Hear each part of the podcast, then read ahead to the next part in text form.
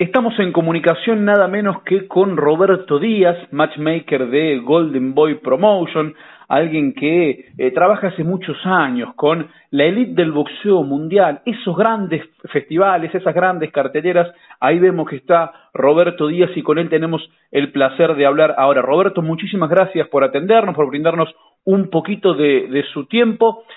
Golden Boy se funda allá por 2002, si no me equivoco, con Eric Gómez, Oscar, que son amigos de toda la vida, pero usted entró más tarde y se consolidó. Cuénteme cómo fue esa llegada a la compañía de Oscar de la Hoya y qué hacía antes de ingresar a, la empresa. Claro que sí, muchísimas gracias. Antes que nada, un saludo a toda la gente que nos escucha, un abrazo a todos los amigos, a todos los eh, fans de box y todo allá en Argentina y, por todas partes que nos escuchen. Este, pues yo conozco a toda la gente de Golden Boy porque entro con un boxeador eh, hoy en día un de los mejores que ha dado México, el mundo del boxeo y del Salón de la Fama.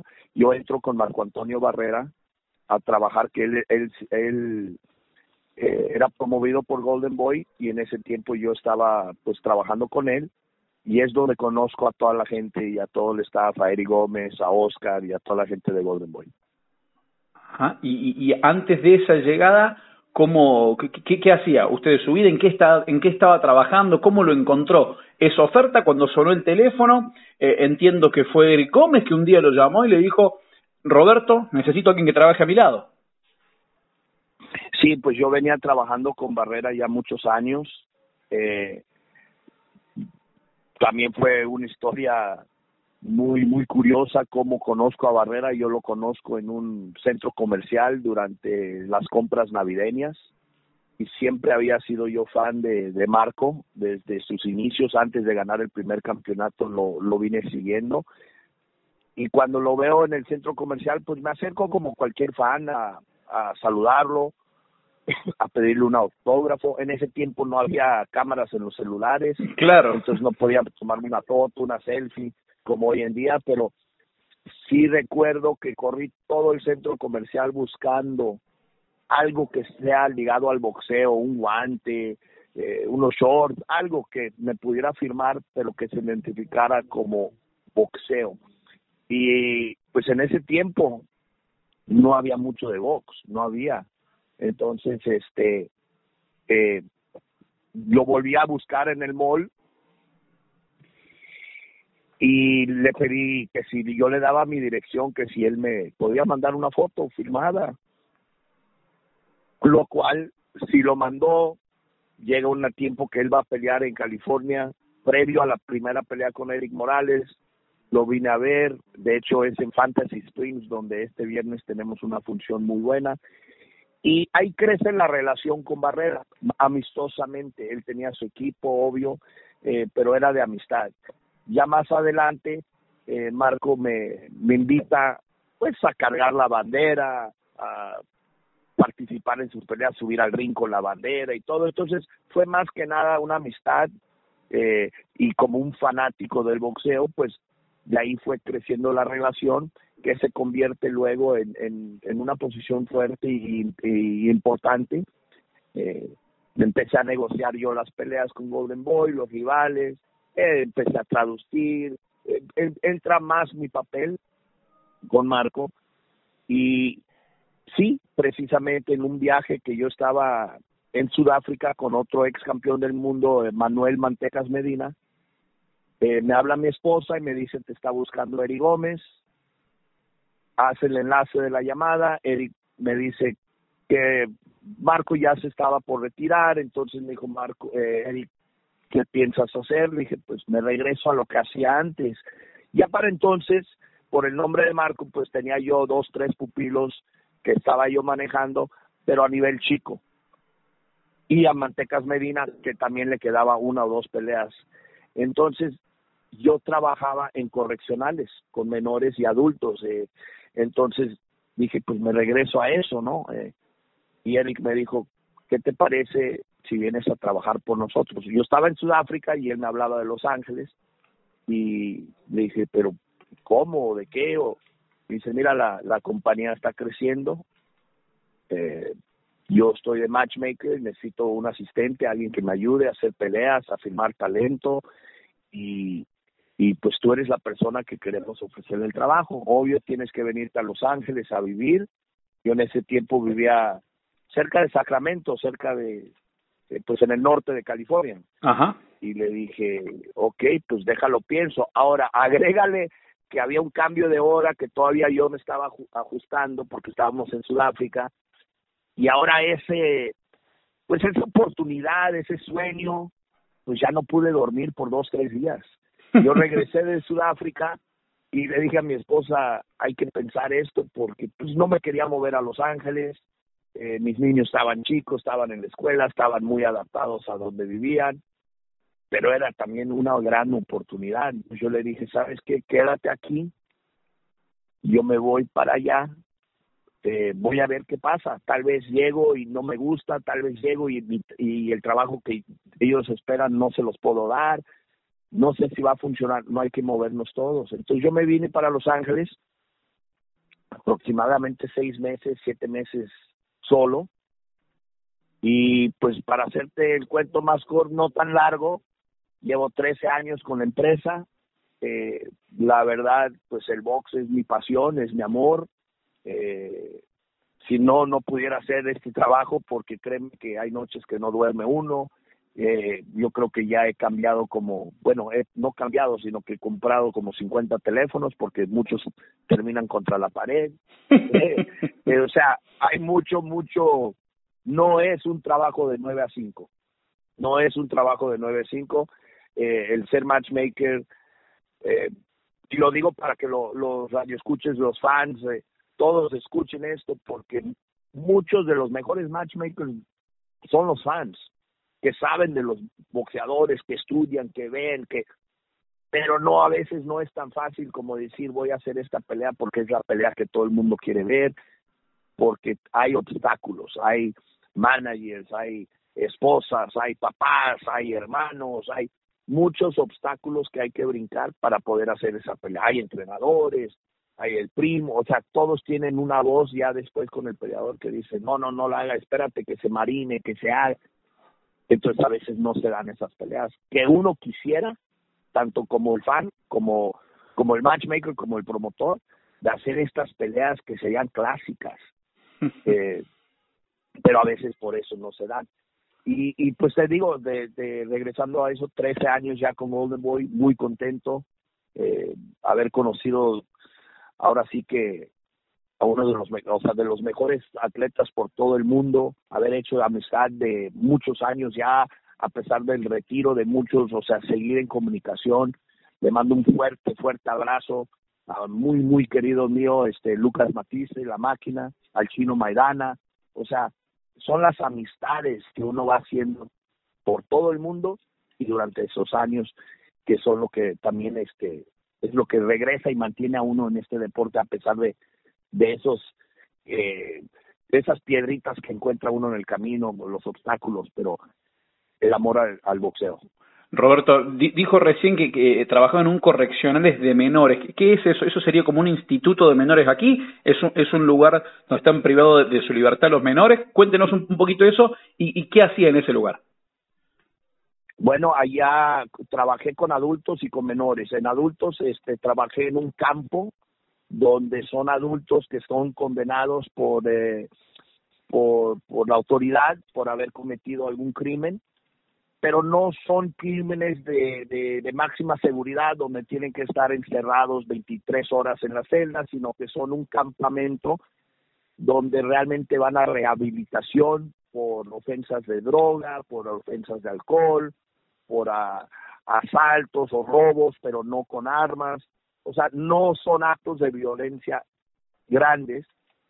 Rompieron la ley, pagan su condena, pero yo en el campamento como oficial me llevaba a 14 eh, reclusos y me los llevaba a una parte del condado a hacer trabajos como de limpieza, eh, donde les pagan no mucho, no es por el dinero, realmente recuerden, están bajo castigo, pero es para que ellos tengan dinero en sus libros y puedan hacer compras fuera. A veces no tienen familia que les manden o algo, entonces ellos pueden comprar que sus sopas, que su ciertas comidas que, que se les antojen. Con los menores es un poco diferente, esos sí son crímenes eh, de todo nivel, eh, hasta de máxima seguridad, de hecho yo estaba en la unidad de máxima seguridad y esos muchos de esos menores de edad no no no salen a, cumplir su edad de mayor de edad, sino que de ahí se pasan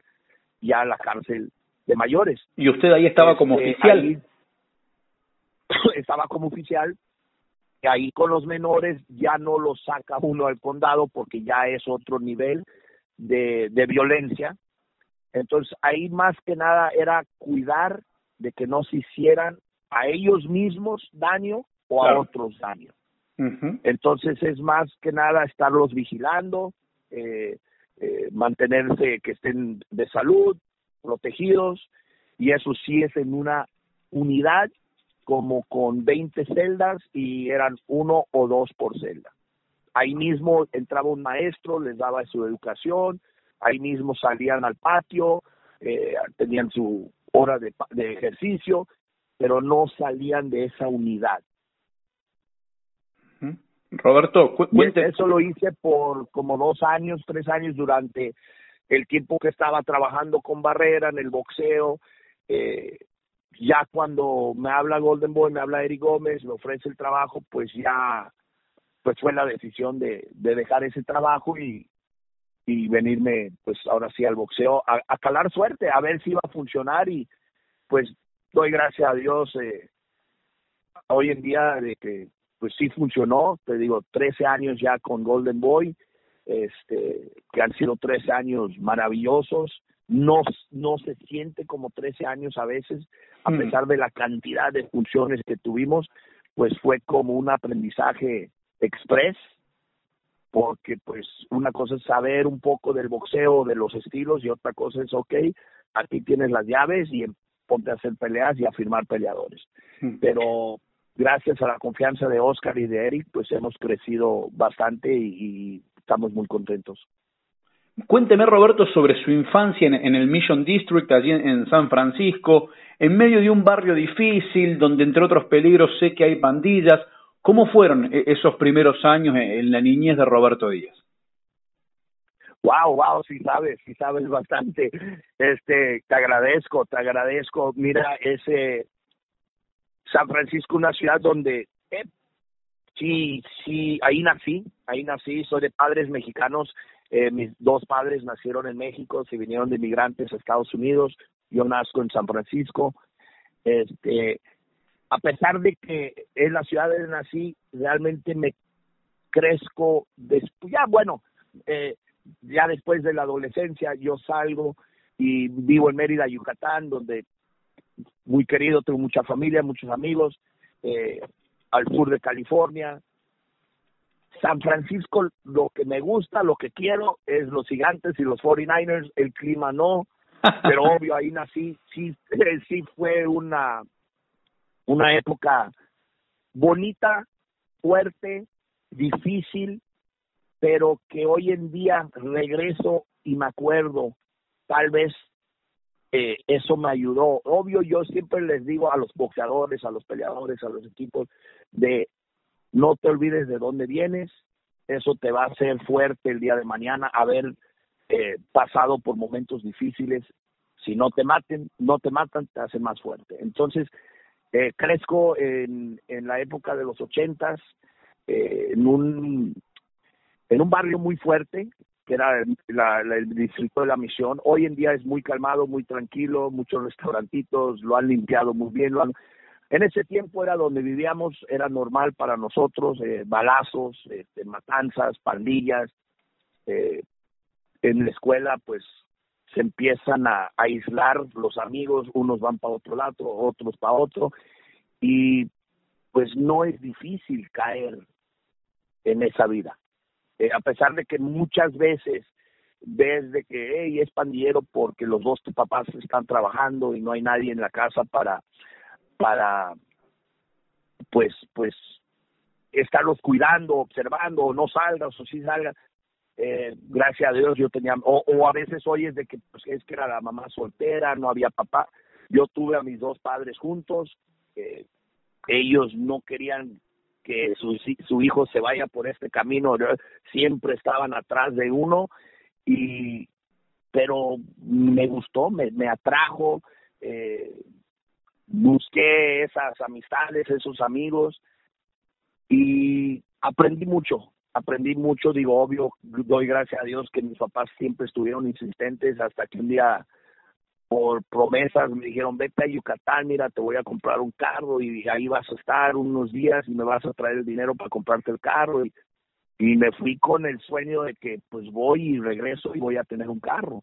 Yo tenía como 16 años y llego a Yucatán con familia, mis tíos, mis primos, y paso una semana, pasan dos semanas, y a los dos meses me dicen, no hay dinero, no hay carro, no hay nada. Mira, te mandaron para que te saquen de ahí.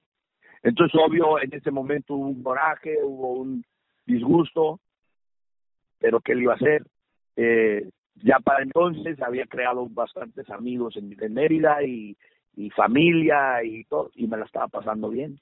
Entonces, eso, eso, hoy en día agradezco a mis papás por haber, eh, pues tal vez les dolió en ese momento, pero dijeron esto es lo mejor. Y pues ahí fue un cambio grande eh, tanto de cultura, comida, clima, todo, pero fue lo que realmente cambió mi vida y me puso en otro camino. Dijo que al boxeo llegó por, por su papá. ¿Quiénes eran sus padres? ¿A, qué se dedicaban esos papás inmigrantes? Bueno, mi papá a una joven edad, antes de que yo naciera, antes de casarse con mi mamá, eh, fue compositor y cantante como como pues en Mérida mucho mucho del tipo de en su época que los boleros y todo él, él le gustaba mucho la música. Eh, se hizo varias presentaciones. Conoce a mi mamá en la Ciudad de México. Mi papá era de Mérida Yucatán. Eh, mi mamá es de la Ciudad de México. Se conocen en una presentación de mi papá en México se, se embaraza mi mamá y dice mi papá, pues sabes qué, hay que irnos a Estados Unidos. Él ya vivía, él, él ya había vivido en San Francisco y dice vámonos para allá porque si algo le puedo dejar a mi hijo el día de mañana es pues de que nazca en Estados Unidos. Y, y así fue, pues llegan, mi mamá ahora sí que llegó de ilegal, eh, nazco en San Francisco, mi papá y mi mamá pues abren una, una empresa ahí chica de, limpiezas y de cocina y todo. Mi papá se empezó a meter a la cocina y aquí cocinaba y, y mi mamá pues manejaba todo lo de las limpiezas. Y yo crezco pues en el barrio de la misión. Digo no era eh, pobre no era rico crecimos bien o sea no me faltaba nada. Este pero muy aprendí, que mi papá le fascinaba el box. No, nunca lo trabajó, nunca estuvo involucrado en él, sino que como fanático era súper fan de las peleas de, boxeo, de, los boxeadores.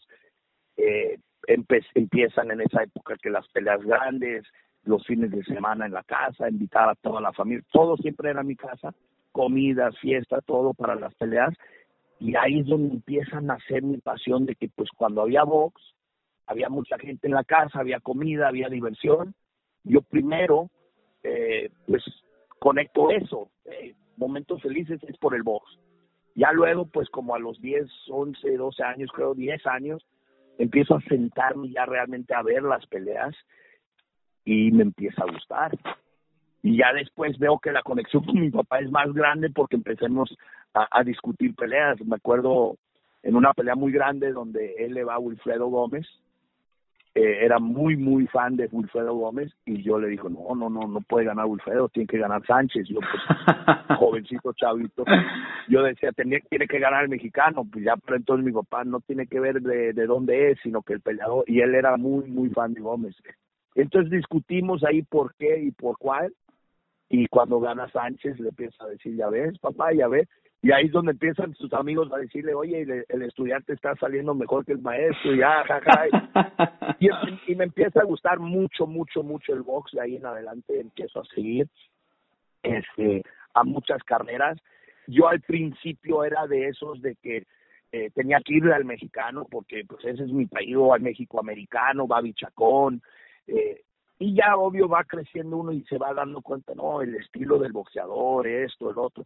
Wilfredo Gómez, a mí no me gustaba en ese tiempo, estaba noqueando a todos los mexicanos, eh, hablaba de más, pero ya viendo su carrera y todo, era muy buen boxeador, aprendió a boxear en Panamá, el juego de piernas, vas viendo esas y vas apreciando más al boxeador. A Roberto Durán no lo quería yo, ¿por qué? Porque todo lo que le hizo a Sugar Ray Leonard, que era ídolo, y, y hoy en día, y conocido, he tenido eh, la suerte de conocer a Durán y tremendo, tremendo, eh, un monstruo del cuadrilátero para mí.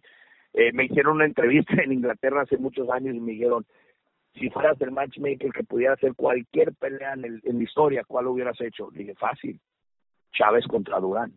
Oh, wow, güey, qué buena pelea. ¿Y quién hubiera ganado? Le dije, no me hagas esa pregunta porque no me van a dejar regresar a México. Pero definitivamente, con todo respeto al gran campeón mexicano Julio César, Roberto Durán era algo que no vamos a volver a ver en, en, en, en años, o sea, un monstruo, subir tantas divisiones, la manera de pelear, la manera de usar el, el, las distancias, la pegada, eh, la furia, era, era algo muy especial, que ya después que quitas el patriotismo eh, y vas realmente disfrutando de un gran boxeador, ahí es donde ves, wow, qué cualidades. Roberto, eh, eh, ¿es cierto que llegó a pasar el cartel, de, el cartel de los rounds a cambio de un hot dog, lo que aquí conocemos como un pancho, eh, y, a colarse en conferencias de prensa con tal de estar cerquita allí de, de sus ídolos? Sí, sí, sí es cierto. Mi papá me lleva, pues no sé si fue la primera o de las primeras funciones de box en vivo en San Francisco, eh, en el Cow Palace y en aquel entonces, recuerden, no había patrocinadores de cerveza, no había las muchachas que suben hoy en día eh, hermosas con los rounds y todo, no había eso, sino que ahí daban un hot dog a los niños que se subieron a, dar los rounds. Entonces yo me le desaparezco a mi papá, estoy viendo, eh, ahí está el hot dogero ahí, que esto, el otro, y me dicen, ¿quieres un hot dog? Sí, ok, el siguiente round tú lo tienes que subir. Y dice mi papá, bueno, ya falleció, pero en ese momento platicaba que empezó a buscarme dónde se metió este canijo, dónde anda, dónde cuando de repente me ve subir el round. Pero yo venía por mi hot dog, no por subir el round.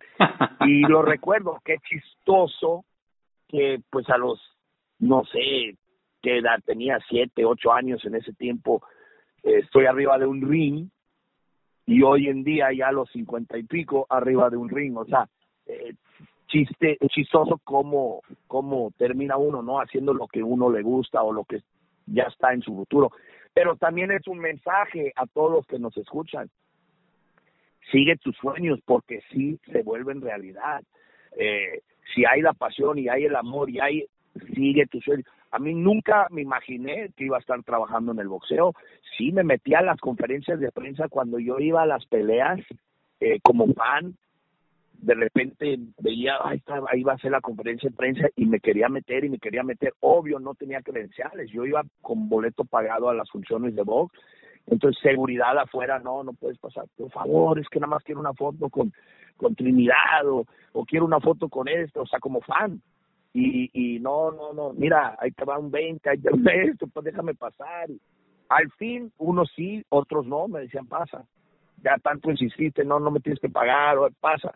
Entonces ya entraba y pues, la foto con los que estuvieran ahí todavía quedaban y o a los pesajes a veces sí eran abiertos al público, me metía a los pesajes, o sea, no nada más era meterme al evento, yo tenía que ir y, y, y estar con un campeón, Finito López, eres grande, te, deseo todo lo mejor, o una foto, o sea, con varios, varios durante esos años, pero jamás imaginando que un día, pues, eh, iba a estar al frente de una conferencia de prensa o iba a trabajar por Oscar de la Hoya, que yo vi pelear, vi toda su carrera y todo, jamás me imaginé eso, estar al lado de Bernard Hopkins eh, en un pesaje con Ricky Hatton, o sea, son los, los ahora sí que la recompensa de esas largas noches o perder peleas por, porque se lesionó el boxeador, donde uno dice, ya, ¿para qué? Ya no necesito esto, no quiero seguir, eh, el estrés es demasiado, o la,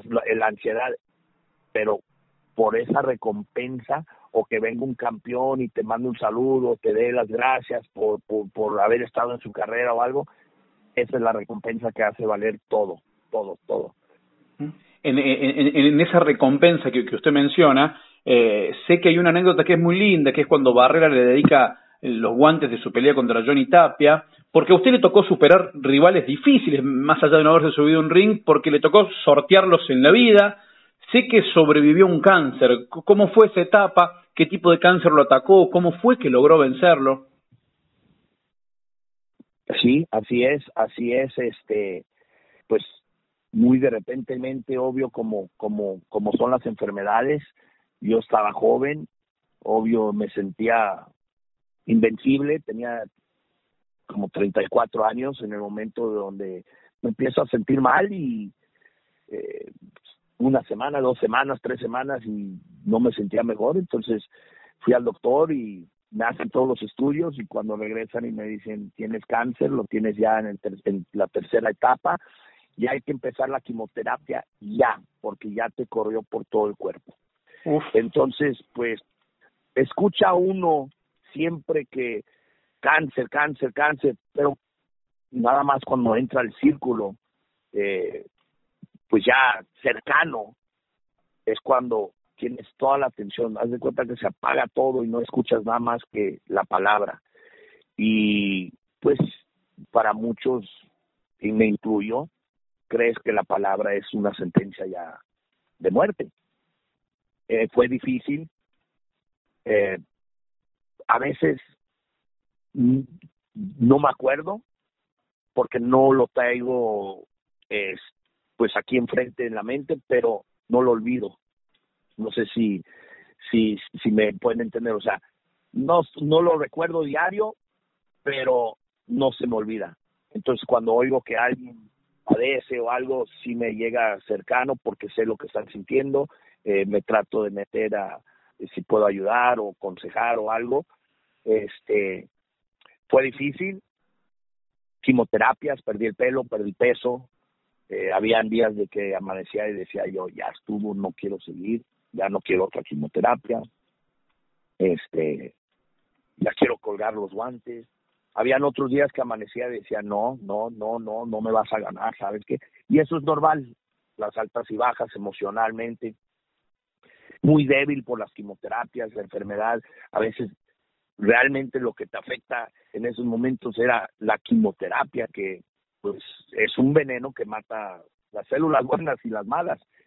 Y durante ese tiempo Marco está peleando con Johnny Tapia, y acabando la pelea por HBO, yo estoy en una de esos eh, espacios donde del hospital me dejaban ir a la casa a recuperar antes de otra sesión y me tocó esa pelea estar en la casa. Estoy en la sala viendo la pelea muy emocionalmente, ganó Marco tranquilamente y, sin esperar, obvio, fue una gran sorpresa, grata sorpresa para mí. En la entrevista con Larry Merchant en HBO, eh, le preguntan de la pelea y Marco dice, yo acabo de tener una pelea, pero estos guantes, esta pelea se la dedico a Roberto, eh, que tiene otra pelea por delante. Roberto, estos son para ti. Entonces, ya que pasa un tiempo, o sea, obvio, pues lo, emociono, eh, el agradecimiento, pues me entra, eh, pues un poco de, me, me emocioné ahí, este, y le hablo dejé que pase un rato, sabía que ya más o menos iba a estar en el vestidor, ya le hablo, lo felicito, le doy las gracias, hey, lo escuchaste, te mandé, ahí te mando los guantes, no, muchas gracias.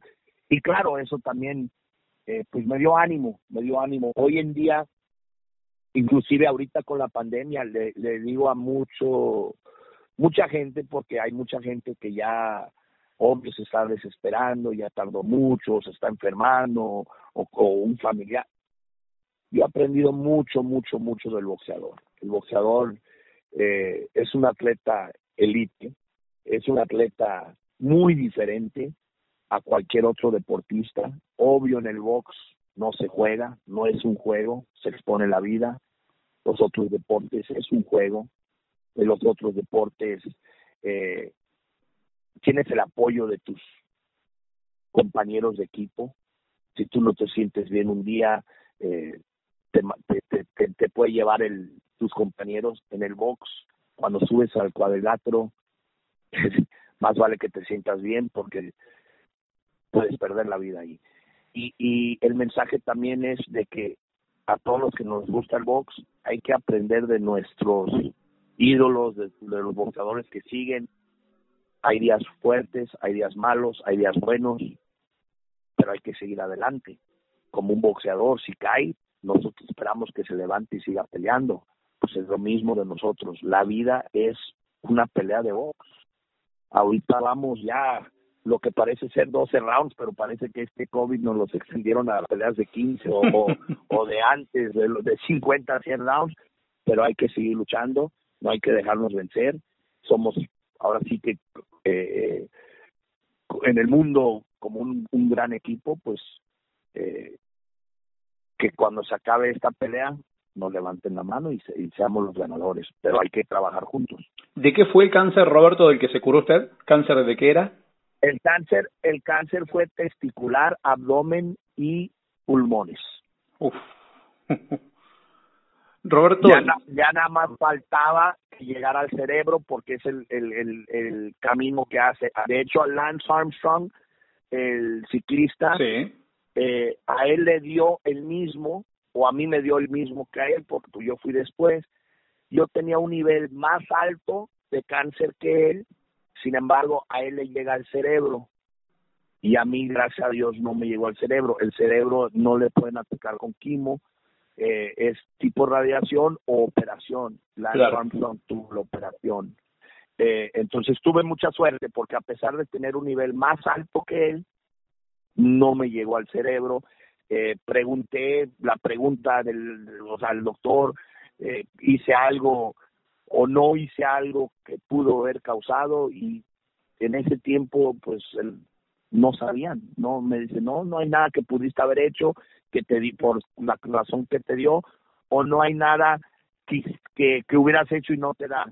Hoy en día sí, yo pienso que sí, eh, más que nada eh, el alimento tiene mucho que ver cómo nos alimentamos, cómo ejercitamos, eh, eh, qué es lo que metemos al cuerpo. Entonces yo pienso que si hoy en día pues ya soy un poco más cauteloso, eh, antes no iba al doctor, estaba joven uno, ah, ah, se me quita, se me pasa. Hoy en día no es que corra al doctor, pero si algo veo que no es normal, hey, hay que hablar al doctor porque algo no está bien. Pues ya cuando estás tan cerca, ahora sí, y lo digo, tan cerca a la muerte que dices, respetas mucho, mucho más la vida y, y, y tratas de, de, decir, no quiero adelantar nada todavía, todavía hay que hacer eh, por mi familia y obvio por, por mi trabajo y por, por mí, de que aún hay que hacer más historia. Roberto, en 2017 fue elegido como matchmaker del año por la Federación de Boxeo de Norteamérica. ¿Cuál es el secreto para organizar una buena pelea? Digo, ¿qué es lo más importante a tener en cuenta? Bueno, este, más que nada, a veces es suerte, es suerte. Yo digo, eh, como, como dije hace ratito, de que a veces uno quisiera hacer esta pelea eh, fulano contra menano porque es garantía de que los dos, eh, por los estilos, los dos van para enfrente, los dos son loqueadores, los dos... Y dices, ese día sale uno, no, este pega muy duro, deja boxeo, y el otro, no, este pega muy duro, deja boxeo, y puede terminar siendo la pelea más fea y más, más aburrida que a veces es suerte, que los dos estilos se encuentren. Y lo otro es pensar siempre en estilo. Si voy a meter un contragolpeador, no lo metas con otro contragolpeador. ¿Por qué? Porque los dos se van a empezar a buscar, a, a, ver quién tira el primer error y después. Ahora, si mete un fajador con un fajador, pues vamos, puede ser una pera corta, pero no knockout es lo que le gusta a la gente. O si mete un contragolpeador, asegúrate que el rival sea un fajador que vaya para enfrente y que lo empuje. que Entonces, muchas veces tienes que ver eso. También hay el aspecto de que la suerte de que ojalá eh, la presentación que uno dé al equipo sea tomada de esa misma manera. Claro. Eh, porque a, veces el manager o el entrenador, no, ahorita no, es muy pronto, mira, necesitamos 22 peleas más antes de pelear. o sea, eh, te ponen todos los pretextos de por qué no ahorita. Entonces, eh, suerte, suerte, más que nada suerte de que las estrellas se alinean y, digan, ok, adelante. Eh, he visto, y esto es increíble, he visto eh, que en el boxeo de mujeres se hacen las peleas más rápido. Y eso es un aplauso a todas las damas del boxeo. Eh, espero que, que puedan mandar un poco de, de esa enseñanza. Claro que tiene mucho que ver que a veces ellas piensan estas oportunidades no, no pasan muy seguido o, o hay que tomarlas ahorita porque pues quién sabe cuándo regrese. Entonces, muchas veces cuando tú hablas a, a, un lado de las mujeres, en 5 o 10 minutos que dicen, mándame el contrato. Cuando del otro lado con los hombres, eh, dame un par de días y yo te aviso, voy a hablar con mi entrenador o, con, o si es el con el manager que estás hablando, déjalo con el peleador y con el entrenador. Y dos, tres días pasan, no te dan respuesta, regresas con la llamada, hey, ¿qué pasó? ¿La van a tomar, sí o no? Eh, en eso estamos, mira, 50% que sí, dame un día más, 80% que sí, hasta el 99% me han llegado a decir que sí, pero al día de ahí te va el contrato, no, siempre no, no la quiso el papá o la esposa dice que hoy no, que el muchacho, o sea, cualquier pretexto.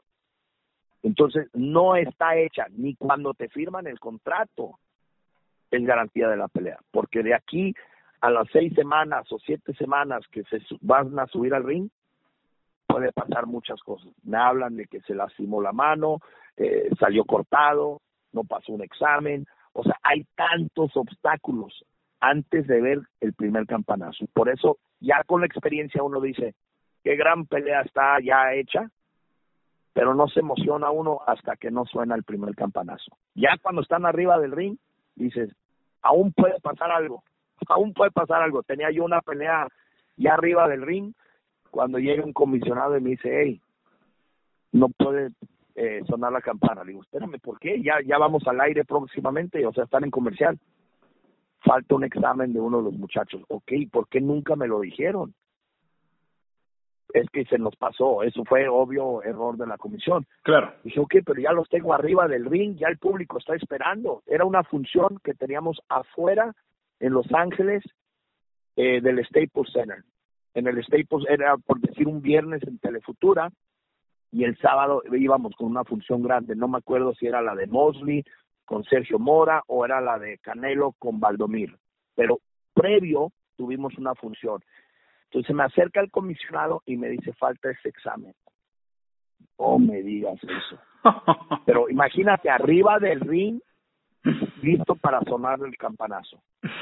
Entonces me arranco corriendo a la oficina, que gracias a Dios estaba, fue en Los Ángeles, en el Staples, estaba como a cinco o seis cuadras. Llego a mi oficina, imprimo el, examen y me regreso corriendo otra vez a la arena, pero ¿qué te gusta? ¿Diez minutos? si no es que vas, porque no corro tan rápido, este, y entrego y dicen, ok, adelante con la pelea. Pero por eso digo, eh, hasta que no suene el primer campanazo, no es nada seguro. En el box esperen lo inesperado, que también es lo bonito, la adrenalina, pero a veces causa de más estrés. ¿Qué, ¿Qué elementos debe reunir un boxeador para ser parte de Golden Boy? Bueno, lo más importante que yo busco, este, obvio, si, si, si tiene el talento arriba del ring. Eh, porque boxeadores por todo el mundo hay ganas, hay, hay hambre, hay necesidad, hay, hay, quiero ser boxeador, pero para seguir, por, porque a pesar de que ya hay muchísimos títulos, eh, ya hay mucho más campeones que antes, antaño, pero todavía hay el 10 veces más de boxeadores que no llegan a ser campeones. Y a veces no es el talento nada más, es la ética de trabajo. Le digo a muchos de los muchachos, ¿no? El talento te va a llegar hasta cierto nivel, pero sin, sin la disciplina, sin la, la ética de, de, de, pues de disciplina, de estar trabajando en el gimnasio, va a llegar otro con menos talento y te va a ganar. ¿Por qué? Porque él sí corrió eh, la milla, él sí hizo el trabajo de dos, tres rounds más de sparring, él sí llegó preparado. Y eso lo ves muy seguido, muy seguido, cuando un boxeador, eh, no voy a correr, yo tengo el talento, eh, no, voy a hacer eso. Y, y, y pierden no con un mejor boxeador, sino que con uno mejor preparado. Y eso esperas que a veces diga, ok, a ver si aprenden de esto, porque si aprendieron y no suele, no sucede otra vez, entonces valió la pena la lección. Pero uno, el talento, dos, la disciplina, y tres, la presencia de, de cómo se expresan, de cómo... A mí me gusta mucho el, el, el, el estilo de que deja, les doy enseñanza a los que vienen después de mí, deja, les puedo dar una motivación a los jovencitos que vienen después de mí, deja, uso mi influencia para algo positivo a, la gente, a la comunidad, a levantar, no el que está, mira quién soy y ve mis cadenas y ve mis, o sea, eso no me gusta. ¿Por qué? Porque eso debe ser privado. Úsalo, tu, tu, tu plataforma para motivar y continuar el progreso de, del deporte y de la persona, porque eh, al fin de cuentas eh, la carrera es corta, pero la persona de ahí crece. ¿Cuántos boxeadores tiene actualmente Golden Boy Promotion? ¿Tiene más o menos la cuenta de cuántos boxeadores tienen firmados? Sí, sí, sí, claro. Eh, tenemos ahorita aproximadamente 75 eh, eh, eh, firmados.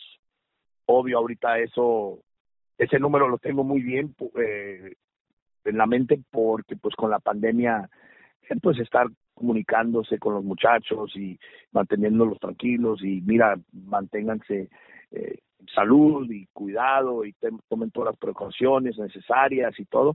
Y obvio también porque pues todos quieren saber cuándo peleo, cuándo peleo, cuándo peleo. Entonces, eh, el número es alto, relativamente es bastante alto, eh, pero pues te repito, como empresa de las más activas en los en los años recientes y, y grandes, pues siempre eh, mucha gente, o sea, su sueño es quiero estar con Golden Boy. Entonces hemos abierto puertas, eso también me da mucha satisfacción a, a, países que anteriormente no no no habían tenido peleador de gol, o sea, con Golden Boy o con una empresa grande.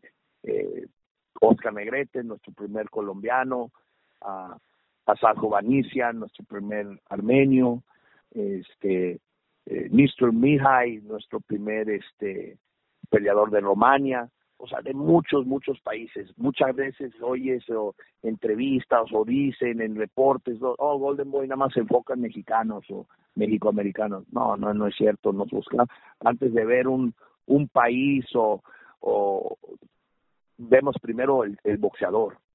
Este, vemos primero del talento del peleador o, tenemos de todas partes del mundo, de China, el único campeón del mundo chino eh, está con Golden Boy, que es Shukan, peso pluma. Tenemos al tailandés Moonsri, eh, peso mínimo, campeón del Consejo Mundial, que lleva 54-0, o sea, por todo, por todo el mundo. Obvio, ahorita con la pandemia, muchos siguen, siguen las, las, los, los correos o las llamadas de queremos firmar con Golden Boy. Entonces ahorita pues sí les he tenido que responder, manténganse eh, enfocados ahorita, eh, cuídense, entrenen todo, pero ahorita no estamos firmando porque las fechas están más cortas, no hay tanta función, las funciones son ahorita sin público, entonces eh, ha puesto un poco no solamente del box, obvio, pues al box le ha afectado, pero pues en todo el mundo, todos los negocios. Eh, tengo amigos de restaurantes aquí, precisamente en Los Ángeles, argentinos. Eh, mando un saludo a todos los amigos de Malbec. Sí, los conozco. Entonces, ah, sí conozco a Pablo, a Pablo y a... Tengo amigos en común. Tengo amigos en común de, ah, de, aquí de Córdoba. Qué bueno, qué bueno, sí, pues son muy, muy, muy amigos míos. Este, de hecho, eh, número de, de nuestros boxeadores los he llevado a comer allá, al Chino Maidana varias veces, a Lucas, este, Canelo, no, no, no, Barrera, Morales, no, muchos, muchos han ido a comer eh, con nosotros a Malbec y la atención y la comida es de lo mejor, este, pero en todo nivel esta, esta pandemia en todos los negocios, en todos los deportes, en todo nos ha afectado, pero por eso lo que digo, ahí vamos eh, round tras round y primeramente Dios, ya salgamos de esto pronto y regresemos a nuestras vidas normales. Recuerdo que cuando asomó al Heymon, muchos boxeadores se fueron detrás de él, incluso eh, argentinos, y hubo un falso temor por, por la desaparición de, de, Golden Boy Promotion. Hoy el promotor de moda parece ser Eddie Hearn. ¿Qué, qué lugar ocupan Eddie Hearn y Matchroom en el boxeo? ¿Y cuál es la relación de Golden Boy con este empresario y esta compañía inglesa? Bueno, siempre hay eso, pues, rumores y todo, cuando cuando pasa eso, sí, perdí, o sea, se fueron muchos de los boxeadores porque ya se habían vencido los contratos, Heyman era el manager, Heyman pues decidió, hey, voy a abrir mi propia empresa y eso sucedió, pero también pues pudo haber dos eh, reacciones, ¿no? Ya no tenemos peleadores, hay que cerrar la compañía y todo, pero Oscar pues fue peleador de los más grandes, eh, conquistó títulos en tantas divisiones, ganó tantos campeonatos que él dice, no, no, no, hay que pelear, hay que pelear y seguir peleando y reconstruir. La, la, la ventaja de en ese momento era que pues Golden Boy hizo a todos esos peleadores de principio a fin. Cuando, cuando Golden Boy inicia eh, la empresa de promotora, pues las otras promotoras decían, eh, todos los peleadores que tienen ya son hechos, porque estaba Barrera, estaba Hopkins, estaba Mosley, eh, luego vinieron otros peleadores, pero ya con nombre, ya ex campeones o campeones actuales. Golden Boy lo que no sabe hacer es un peleador de cero. Pues era muy pronto, porque, porque para ser un peleador de debut a campeón del mundo necesitas aproximadamente los cinco años para que el muchacho crezca las primeras 15 peleas, eh, empieza a ver un poco más del carácter de las 15 a la 20 y ya después tocando la puerta del título. Entonces tarda como cinco años. Entonces, obvio, en los primeros dos, tres años de la empresa no te iban a sacar un campeón de cero. Por supuesto. Ya empiezan los cinco años en adelante y empiezan a coronarse a Bermares, y empiezan a coronarse los otros muchachos que eh, Ponce de León, que empezaron de un principio y comenzaron su carrera con Golden ya pasan los años y Danny García, Adrian Broner, Deontay Wilder, eh, Danny Jake, o sea, todos los peleadores que debutaron, hasta Charles, empiezan a conquistar títulos. Entonces ya cuando se acaba el contrato y se van, pues ya había la tranquilidad de que hey, hemos estado en esta situación, sabemos formar campeones, sabemos buscar talento, lo hacemos otra vez. Y ahí viene, ahí viene esa camada otra vez. Eh, lo de Heyman, ¿qué será? Fue hace cinco años. Sí. Y ahí viene esa camada. Ahí se coronó Franco, Joshua Franco, que vino de cero a campeón. Virgil Ortiz, ahí está a punto ya de coronarse. Eh, Ryan García, ahí está, una estrella ahorita en el boxeo, a punto de coronarse. O sea, ahí venimos, ahí venimos, ahí venimos otra vez. Eh, son etapas, son, son obvio, eh, como entrenadores, como managers, como peleadores. Tienes las altas, tienes las bajas. Igual con promoción hay sus momentos. Eh, cuando estás arriba, pues el enfoque y se ve más, es más notorio. Con Eddie Hearn ahora eh, lo conozco de hace años, hemos hecho muchas peleas. Eh, Jorge Linares fue a Inglaterra tres veces y ya le ha ganado a tres de sus peleadores. Eh, aquí mismo en Estados Unidos, el mismo Jorge le ha ganado eh, a otro, a Luke Campbell. Entonces es un promotor con lo que hemos trabajado, hemos hecho peleas, eh, Canelo eh, en un par de peleas, Danny Jacobs. Entonces, eh, es bueno, la competencia es buena, siempre y cuando quieran poner, y esto siempre lo repito que tengo la oportunidad de que hay que poner nuestros mejores contra tus mejores. Eh, gane quien gane como promotor, no es lo importante. Lo importante es que el boxeo gane, que la afición gane, que los boxeadores cobren y ganen lo que es justo. O sea, al poner mi mejor contra tu mejor, contra el mejor de Topran, contra el mejor de Heyman, contra el mejor, ¿cómo puede haber malas peleas? ¿Cómo puede haber eh, mal para el boxeo? Al contrario, es como el Super Bowl, eh, es como el Mundial. ¿Por qué tanta gente se enfoca? ¿Por qué? Porque estás viendo lo mejor de lo mejor. Por supuesto. Y así no hay que lo voy a meter con un rival que todos sabemos que va a ganar. Mira, este es fin de semana, estoy súper emocionado este viernes de Fantasy Springs por The Zone. Tenemos una función, eh, no lo digo como promotor, lo digo como fanático. Una gran cartelera de principio a fin. Tenemos dos muchachitas que este, traen pique, eh, eh, Marlene Esparza, olímpica, contra Zulema Urbina.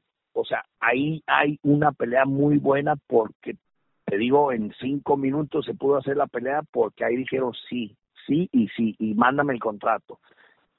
Y es una pelea que hay revancha, se pelearon tres veces en el amateur, ahora van en el profesional, o sea, hay todo y, y la que gana tiene algo muy grande porque la hacen mandatoria, Luego tienes a Rashidi Ellis contra Alexis Rocha, dos de nuestros mejores welters, invictos los dos, y en la mente de, cual, de los dos es yo soy mejor que tú. Ahí no hay el rol de que pues yo soy el rival y voy a hacer todo lo posible para ganar. Ahí los dos vienen con mentalidad de ganar porque la siguiente es la más grande de mi vida, pero si no gano esta no hay la siguiente. Y la de Turiano Johnson contra Munguía, eh, mucha gente está dando que ya es un hecho eh, la victoria de Munguía y qué bueno, eso quiere decir que han visto la mejoría y, y, cómo va progresando, especialmente ahora con, con el terrible Morales eh, en su esquina, pero hay que recordar que Johnson también está contra la pared y, y es peligroso por los estilos. Johnson le gusta, el, o sea, va paso para enfrente, no da paso atrás, le gusta el intercambio, aguanta, pega, y siento que Mundial, aunque entre y boxee unos dos, tres rounds, cuando lo conecten, va a decir viva México y vámonos para enfrente también. Y se puede terminar en una pelea de esas de que dos, tres caídas, o sea, para cada lado, o sea, es el tipo de, de, de peleas que pues que queremos ver y que la afición quiere ver y sé que van a estar emocionados. Tengo un muchachito de Uzbekistán que tengo muchísima esperanza que va a ser campeón del mundo y pronto. Nada más tiene cinco peleas. El supermediano. Y va con el supermediano. Exacto, exacto. Y ese ya quiere pelear con David Lemieux y ya quiere pelear con Kovalev. Y no es nada más que quiera. No es nada más que quiera. Muchos te dicen, mira, fírmame y yo le peleo a quien tú pongas. Y ya que lo firman, no, pero en esta no, no, que mañana, que pasado, que ellos ya me pidieron la de Kovalev. Bektemir Melikusiev, para que le contemos a la gente, 24 años tiene. Así es, pero noqueador nato, cinco peleas, cinco ganadas, cuatro knockouts, no es el típico cinco peleas que esté peleando a seis rounds. En su cuarta pelea lo peleé a diez rounds, ya por un título, eh, ahora va por otro título de la OMB y va con un rival mexicano fuerte, Alan Campa, que lleva 17-5 pero es calador, es fuerte. Eh, y debutó a seis asaltos, debutó a seis rounds con Martín Ríos, un argentino de aquí, por eso lo ubico. Lo noqueó en el primer round, le quebró la costilla, me dijeron después, o sea, él, él su golpe es el gancho al, al cuerpo, o sea, es noqueador nato. Roberto, y quería... es un muchacho que estamos moviendo rápido que, quería hablar un poco de, Argentina. Usted tiene un vínculo íntimo con nuestro país, eh, por Mario Arano, porque manejaron a la Llena Barrios, al Chino Maidana, a Matisse. ¿Qué relación tienen actualmente con, el pueblo argentino? Bueno, el corazón, se los digo, eh, y no es porque estemos, que nos estén escuchando, les repito, de mis mejores amigos es, es Pablo Alcota y su familia, eh, los dueños de Malbec aquí en Los Ángeles, nos, vemos una o dos veces a la semana. eh, comemos en su casa, comen en mi casa. Eh, tuve un pastor alemán que me encantan los perros, su nombre era Malbec. Este, eh, me gusta el vino Malbec, me gustan los asados argentinos. Eh, mi corazón, como digo a Pablo, eh, siempre peleamos del fútbol. Le digo, nah, Pelé fue mejor, Pelé fue mejor, pero otra vez repitiendo lo que hablamos hace rato de Durán y, y, y Chávez y todo. Maradona fue fue grande, es grande. Maradona como él no no va a haber otro. Este lo reconozco, Maradona fue solo cuando se va al Napoli y, gana títulos. Pelé tuvo un gran equipo con él que lo hizo aún digo, es grande, pero eh, Maradona estuvo solo cuando hizo un equipo grande. Y usted tiene una camiseta este, firmada por él. Tengo una camisa, exactamente. Oye, sí, sabes todo, sabes todo. Tengo una camisa firmada eh, muy especial de Maradona y tengo una de Pelé también, precisamente unas amigas me mandaron este la de Pelé porque una amiga, su hermanita es casada con el hijo de Pelé, entonces por medio de eso pues, me llegó la playera. Pero este, bueno, dos de los más grandes del fútbol mundial. Este una tremenda un tremendo cariño por Argentina, no conozco eh, he hablado con Pablo ya varias veces, él es de Treleo también como Lucas y me ha dicho vamos, vamos, vamos y próximamente, ahora sí más que nada ya no hay eso de que sí, mañana vamos, mañana, ahora sabiendo que mañana no es garantizado, una vez que salgamos de esta pandemia, creo que va a ser uno de mis primeros viajes, ir a gozar, a estar ahí, a pasear, conocer y, y convivir con la gente allá en Argentina. Ahorita eh, pues seguimos la relación con Mario ha sido por años este y seguirá siendo así. Eh, no tengo eh, Alberto Melián es de los últimos firmados con Golden Boy que tuvimos de Argentina tremendo muchacho hablé con él hace un par de semanas este obvio no no no salieron las cosas él venía pues con tanta experiencia amateur él venía agresivo en el profesional y también tomó peleas, creo que su segunda pelea fue a 10 rounds y, viene en Estados Unidos con pocas peleas, pero era tal vez irnos más despacio. La edad, las ganas, eh, la motivación, pues vámonos, todos acordamos, vámonos rápido. Eh, un par de tropiezos, pero como le dije el otro día, son enseñanzas y no fueron peleas aburridas. O sea, la puerta está abierta para más adelante eh, el hacer regresar acá y, y, estar otra vez en las peleas pues de oportunidad. Esas son las oportunidades que no se pueden dejar pasar. Ahorita no estoy, no estamos firmando por lo de la pandemia, pero siempre, siempre con el ojo eh, en el talento que pueda salir de Argentina, porque sabemos que hay mucho talento y ya lo más importante fue hecho que fue lo que hizo el chino Maidana y lo que hizo Lucas Matiz es venir al mercado americano y abrirlo y dejar de que hey, en Argentina hay talento. Que en su momento Pacquiao lo tuvo que hacer, después viene la ola de filipinos, eh, los cubanos también cuando venían de las Olimpiadas, o sea, y viene la ola, ya fue hecho para, para Argentina con, con el chino que vino, hizo una gran carrera aquí en Estados Unidos, todos lo conocen, Lucas también, eh, ya lo único que faltó es pues hacer Lucas contra el chino. Aún, aún, aún está en la lista de que eso se tiene que hacer algún día.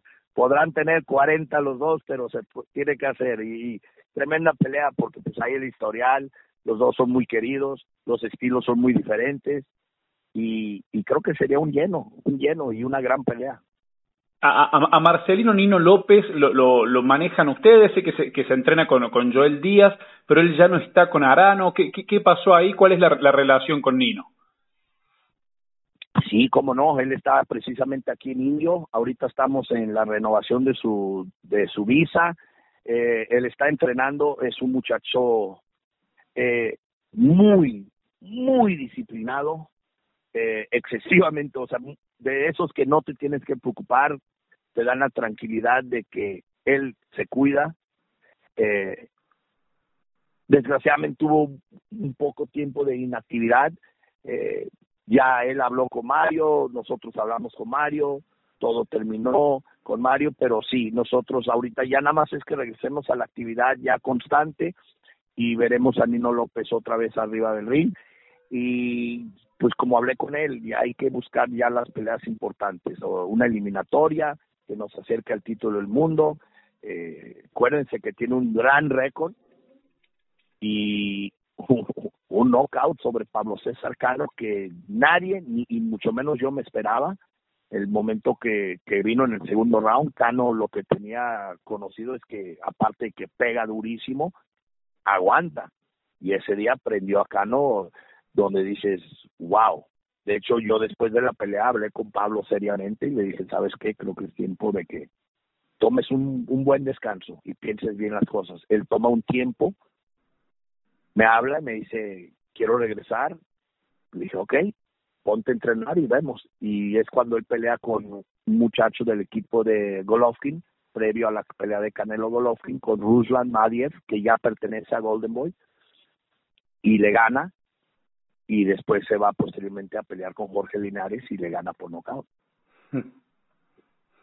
Entonces, lo, siguiente para Nino, entonces, no tiene nada confirmado, pero eh, ustedes le, dijeron ya y las intenciones son de que eh, agarre una pelea grande, que comience a buscar un eliminatorio, algo así, porque tiene sus 34 años, si no me equivoco, Nino. Así es, así es. Más que nada es mira, yo quiero ver, ya tiene el récord, tiene las victorias. Eh, el, eh, el año pasado tuvimos un par de pelitas así tipo preparación para que se suelte. Obvio vino esto, ya veíamos la pelea pues, importante para él. Viene la, la pandemia, nos para a todos. Entonces, pues podemos regresar a eso de, ok, vamos a agarrar un par de pelitas así tranquilitas para que entres en ritmo pero pueden suceder muchas cosas eh, en esas peleas de preparación, o sea, obvio, una derrota, un corte, una lesión que, que pare otra vez la carrera. Eh, pueden suceder que ahora lo que digo, ¿sabes qué? Eh, mantente, eh, hasta a veces le recomiendo, y eso lo hablo con el entrenador y el equipo y todo, pero hagan una pelea en el gimnasio que sea tipo pelea, pelea, para que ahí saque todo, no sparring, una pelea, a puerta cerrada, obvio, no oficial, pero un sparring real, y así saca todo el, la inactividad y todo, tomen el descanso como si fuera la pelea y ya regresan para la pelea de verdad, porque ya, como tú dices, y es la realidad, a la edad del Nino hay que movernos rápido por ese tiempo perdido y para hacer lo que se va a hacer ya. Le, hablando de, Argentina, Roberto, le, le, pregunto, ¿qué ocurre con Patrick Teixeira, que se posterga tanto su pelea con, con Brian Castaño? Mira, eso es algo, y, gracias por la pregunta para que la gente lo sepa. Eh, la pelea estaba programada, acordada, ya todo para el 25 de abril, en una cartelera que íbamos a tener a cuatro peleas de campeonato mundial. Estaba eh, Moonsry, el campeón mínimo, estaba creo que René Alvarado y creo que hasta Félix Alvarado. Eh, cuatro peleas de títulos mundiales anoche, vino la pandemia en marzo, nos cancela todo. Patrick Texeira está en la mejor disponibilidad, no le está, eh, Castaño se ganó su lugar, se merece la pelea, qué gran pelea Argentina-Brasil, ahora sí, eh, con todo el dolor del corazón, vamos Brasil, vamos Brasil, pero obvio, obvio, Patrick, yo estoy con Patrick y Patrick conmigo, ¿no? Eh, vamos, en esta ocasión vamos Brasil. Este, está fuera de nuestras manos porque la embajada en Brasil de Estados Unidos está cerrada. Y cada vez que nos mandan, eh, va a abrir tal día, luego antes de esa fecha la, la retrasan y la retrasan y la retrasan. Él tiene la visa aprobada, ya está aprobada. solamente hay que ir a la entrevista, a dejar su pasaporte, a la entrevista, para que le sellen el pasaporte con su visa. Hemos este, hecho todo el intento, de hecho, ahorita tenemos eh, gente en la política que nos está tratando de ayudar a ver si le pueden hacer. Hemos pedido citas de emergencia, hemos pedido todo, todo tipo de, de tratar de procesar, porque ya una vez con la visa, yo me traigo a Patrick aquí a Estados Unidos, a Los Ángeles, a que termine su preparación y ya se enfoque en la pelea. Pero no hemos tenido la posibilidad de que le abran la embajada para que le den la visa. Pero estamos en eso, ya estamos, como te digo, hablando hasta con políticos a ver si nos pueden ayudar para que ya la visa está aprobada. Entonces, entiendo la frustración de Castano por, por, porque pues él ya se ganó la oportunidad, él quiere pelear por el título, él quiere eh, hacer el intento y, y, y, tratar de conquistar ese título y llevárselo a su, a su casa, a su país. Pero ahora sí que no es nada de Golden Boy y mucho menos de Patrick Texteira, es, es por el gobierno ahorita. La OMB eh, emitió una resolución y dijo que hasta el 5 de noviembre, creo, le, dan a Golden Boy para que ponga una fecha concreta de pelea, televisión y demás. ¿Cree que lo, van a poder solucionar para esa fecha? Que, que no, no, no quedan muchos días. Si no quedan muchos días, ahorita estoy esperando que me den respuesta de ahí, a ver si el político tuvo alguna suerte, algún movimiento, alguna respuesta para ver eh, por eso ahorita estamos en eso para ver si podemos, este, antes del 5, regresar con algo para la OMB.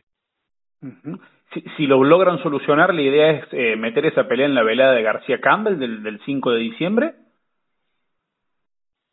Pues esa cartelera ya está prácticamente hecha, este, pero sí, todo es posible. Nada más es que yo ya sepa ya tengo la visa, enseguida al día siguiente le estoy poniendo los vuelos para que ya se venga aquí, porque ya estando aquí, eh, sé que Castano está aquí, entonces ya estando Patrick aquí, ya es mucho más fácil ponerle fecha o llegar a un acuerdo. Claro.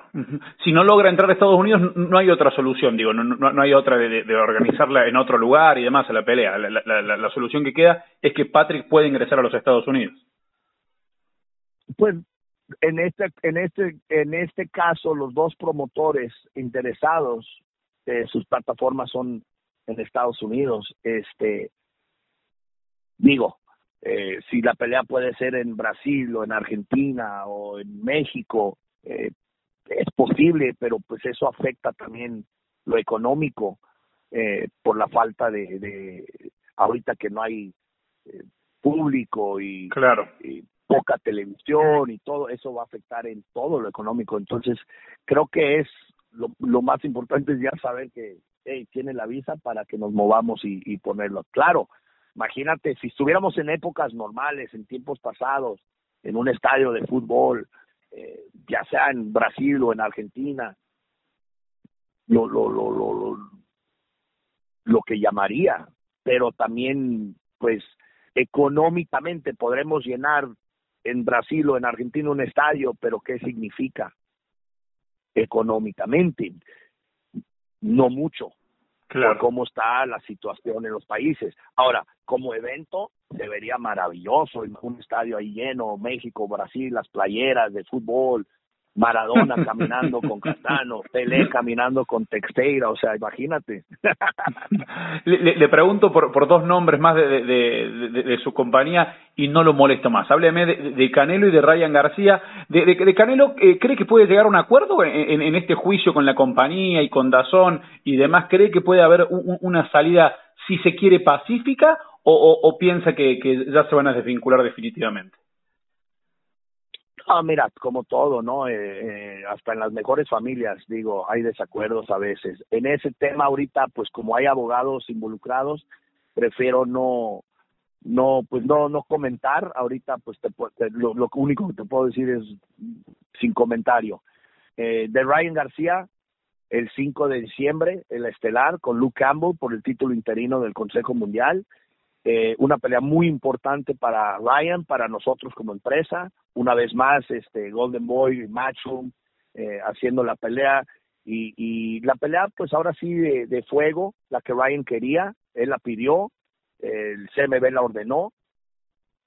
Una pelea muy buena y que le va a demostrar al mundo, porque pues aún, y se lo he dicho a Ryan muchas veces, siempre va a haber críticos, no importa qué nivel llegues, puedes ganar tres divisiones, siempre va a haber quien te critique, eso acéptalo, porque no puedes dejar que te, te esté picando, te esté molestando. Sin embargo, aquí de los críticos se van a acabar unos, porque no todos van a estar convencidos. Eh, creo que Ryan va a hacer lo que ni Jorge ni ni, ni eh, Lomachenko pudieron hacer y eso es parar a Luke Campbell.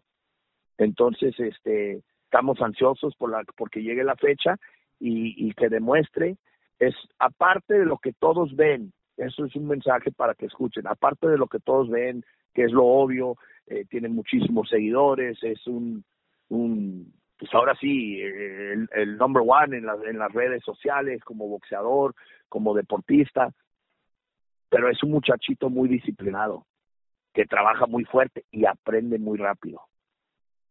Y ha aprendido mucho ahorita bajo la tuleta de Eddie Reynoso, que le ha enseñado muchas cosas en lo defensivo, es muy rápido, eh, no es que diga, wow, pega durísimo, es noqueador nato, no, pero es la saber conectar y con la velocidad y el impacto, lo cual ha dado el resultado de sus últimas dos peleas que se han acabado en el primer round. ¿Cree que podremos verlo alguna vez contra Teófimo López? Lo había escuchado por ahí a Bob Arum diciendo que le gustaría ver esa pelea en algún momento. Y yo creo que sí, que, son de la son de esa generación de que volveremos a ver un tipo de Sugar Ray Leonard, Tommy Hearns, Marvin Hagler, Wilfredo Benítez, Roberto Durán, eh, Oscar de la Hoya, Trinidad, Corte, eh, e, e, esos, Vargas, esos grupitos, otra vez vamos, y eso es lo que da emoción al boxeo. Ahorita con, con Ryan, Teofimo, eh, Gervonta Davis y Devin Haney.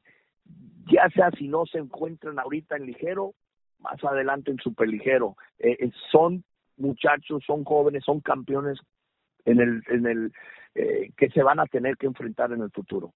Roberto, muchísimas gracias, la verdad, eh, muy generoso, una riquísima historia de vida, eh, primero de vida, luego junto al boxeo, porque además esto es lo que nos une, el compartir esta gran pasión que es este deporte eh, tan pero tan hermoso para nosotros, la verdad que escuchar su, su historia fue muy, pero muy grato. Muchísimas gracias desde la Argentina, Roberto. Ojalá tengan un gran evento el viernes con Jaime Munguía y ojalá por Argentina, por Brasil y por todos los amantes del boxeo podamos ver eh, Brian Castaño, Patrick Teixeira y muchísimas peleas más con argentinos en el ring. Un fuerte abrazo.